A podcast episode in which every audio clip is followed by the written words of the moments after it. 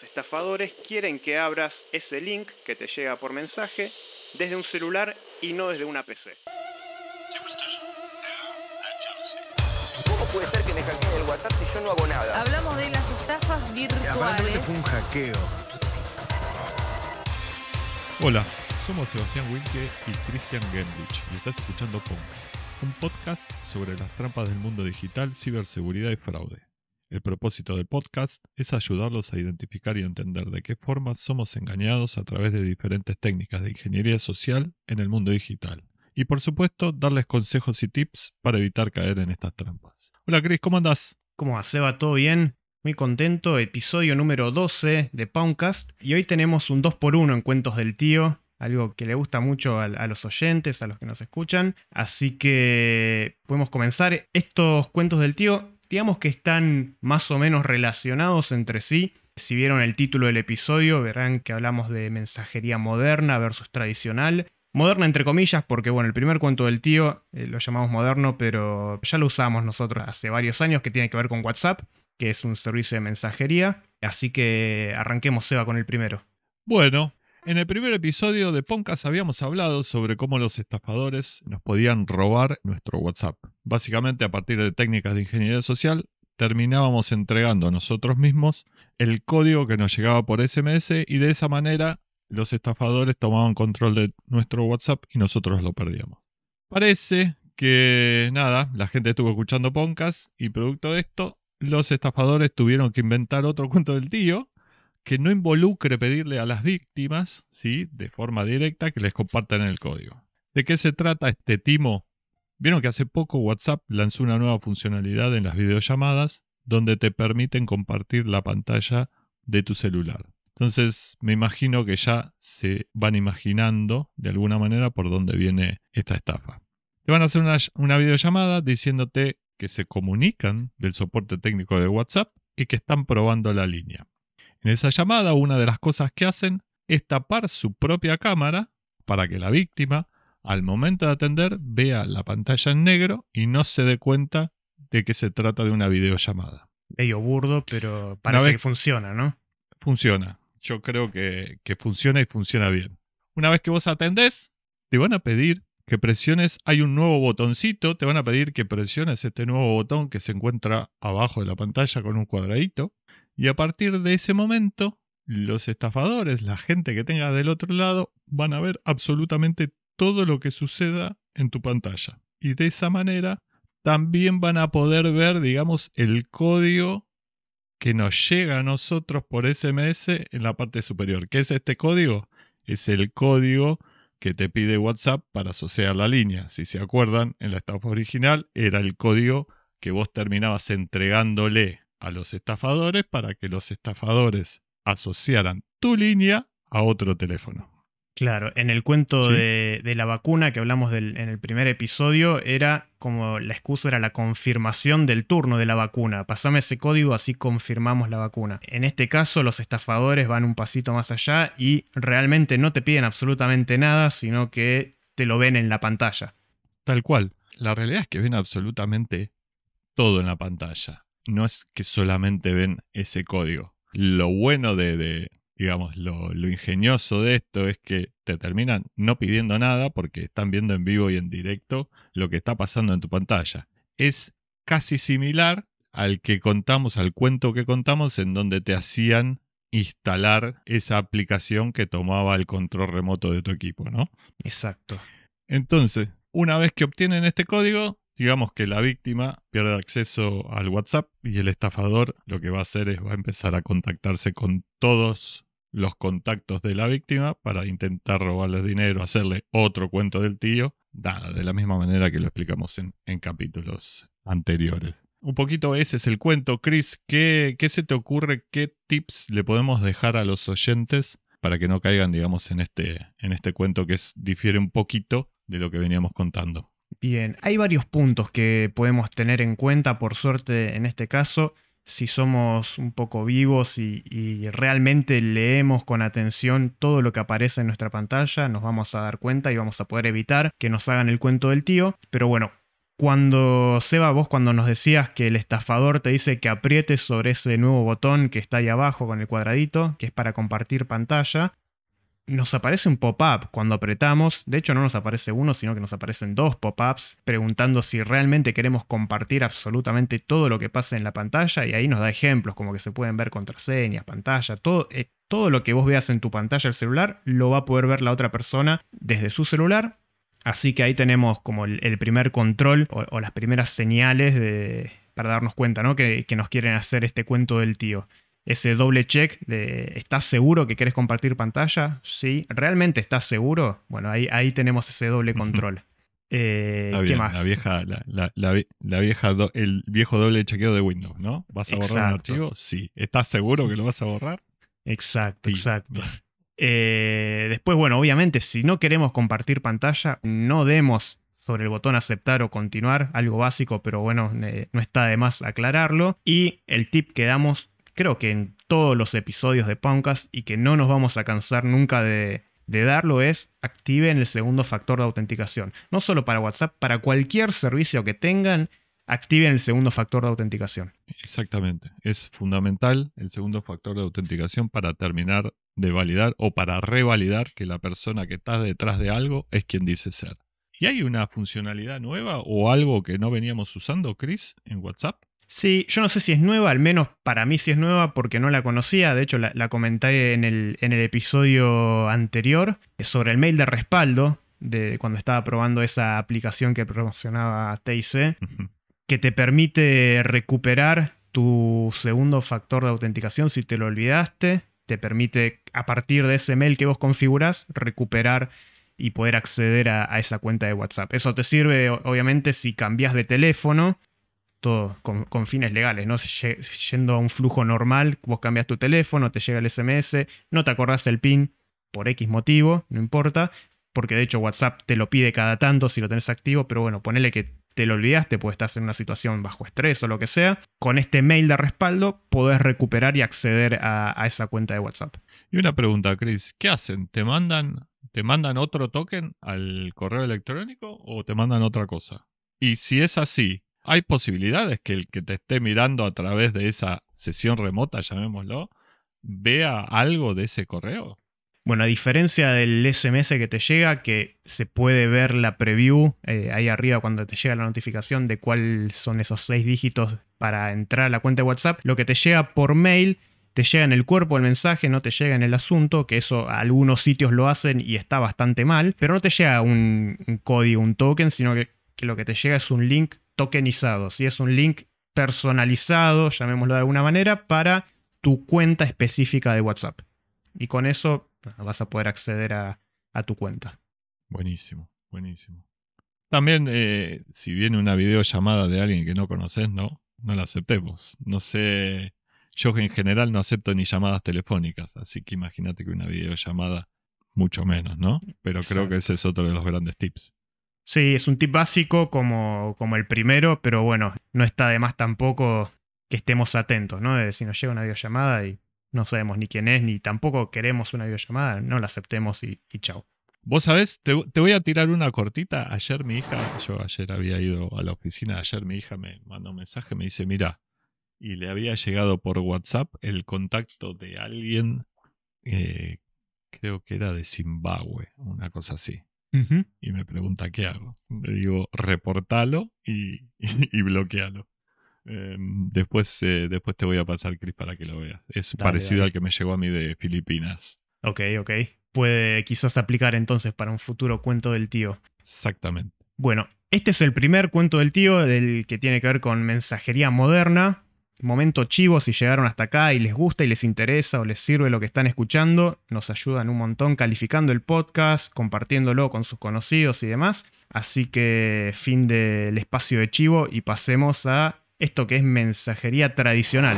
El, el otro cuento del tío, mensajería tradicional. Exacto. Que bueno, de tradicional es solo la empresa, ¿no? Porque el estafa o la cuenta del tío sigue siendo todo de manera digital. Pero bueno, es, es algo que ya se venía usando, pero ahora los estafadores le dieron como una vueltita de rosca, se volvieron un poquito más técnicos y bueno, reciclaron este cuento del tío que tiene que ver con correo argentino. Esto inicia con un mensaje de texto o de iMessage si tienen un teléfono de la manzanita y esto es por un motivo en particular y es el siguiente, los estafadores quieren que abras ese link que te llega por mensaje desde un celular y no desde una PC.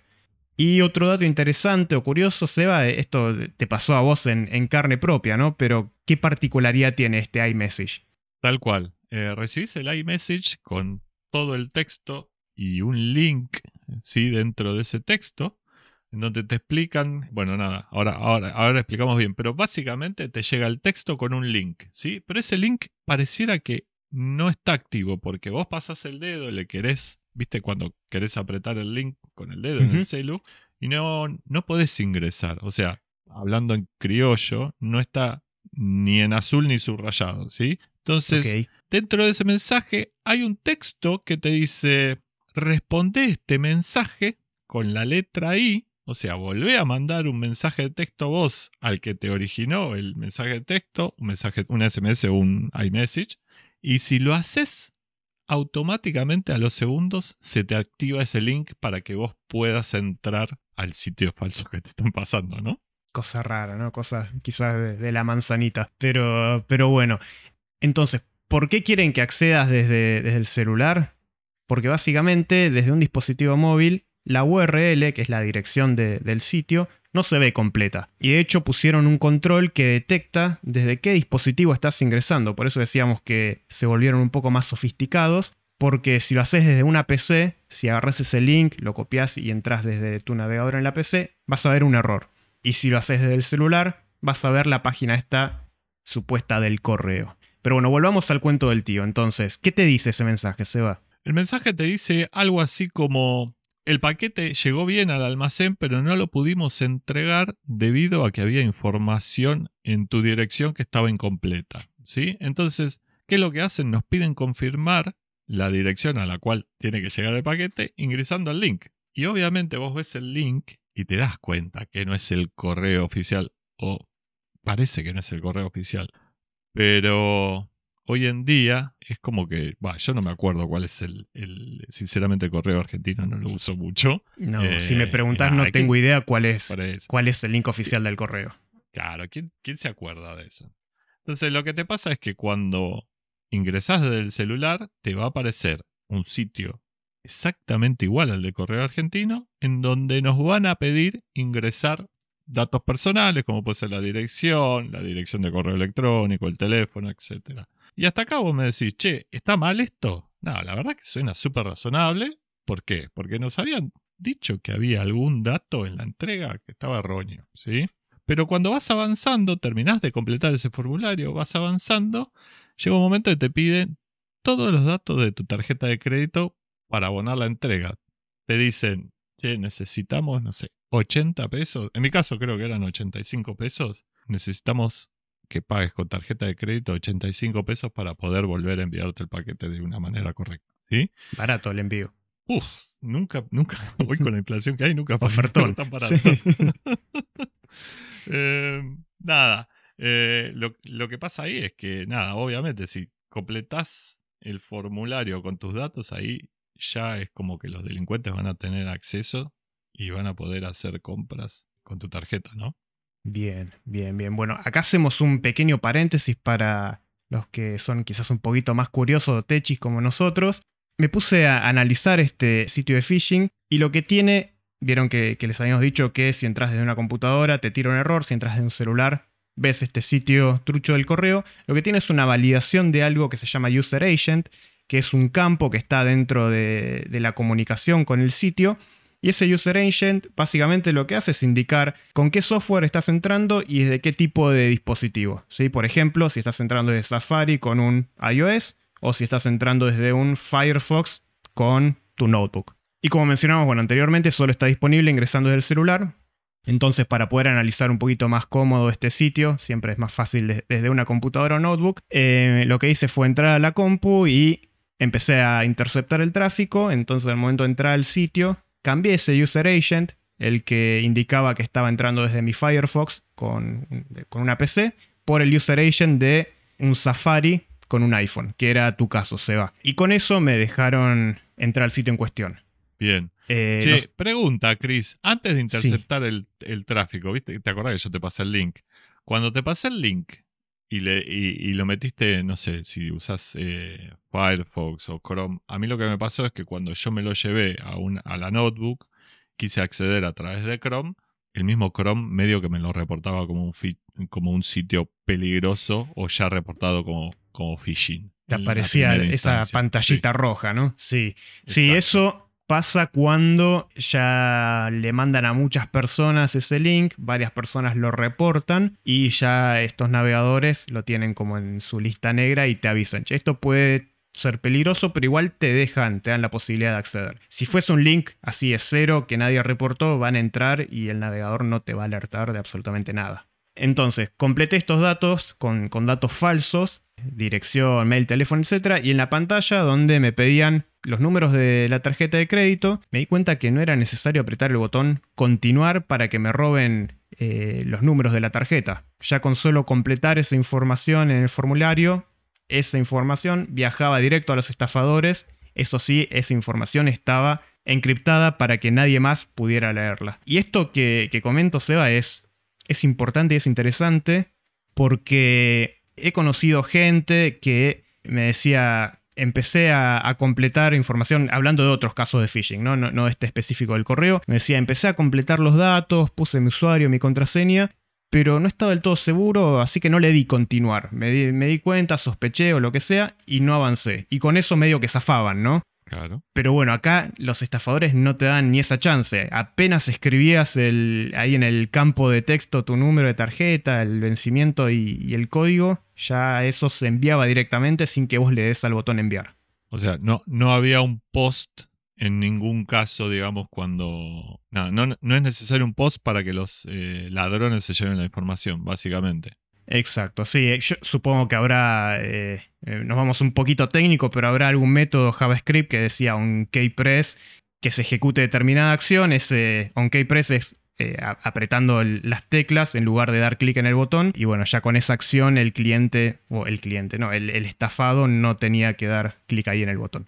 Pero bueno, Súper cerrando ese ingenioso. paréntesis técnico, eh, sí, No, la súper verdad está, bastante Chris. bueno. Porque esto desmitifica a toda la gente que nunca le creemos que, que dice, no, solamente estaba completando el formulario y nunca le di enviar. Exacto, exacto. Eh, O al menos de, de esa manera no, ya nos zafamos. Hay que darnos cuenta incluso antes de, de poner cualquier dato ahí en el formulario. Pero bueno, este es el, el otro cuento del tío que hablábamos de, de mensajería tradicional. ¿Qué tips podemos darle a la gente, Seba? Bueno, básicamente, a ver, a mí no es la primera vez que me pasa con correo argentino, también me pasa con otros courier como puede ser eh, DHL o, FedEx. Si no estamos esperando un paquete a través de correo argentino porque hicimos una compra bastante particular, sinceramente, ignoremos el mensaje que nos llega, porque la verdad no tiene, no tiene sentido eh, hacerle caso a un mensaje de algo que sabemos que a nosotros no nos está pasando o no nos va a llegar, ¿no?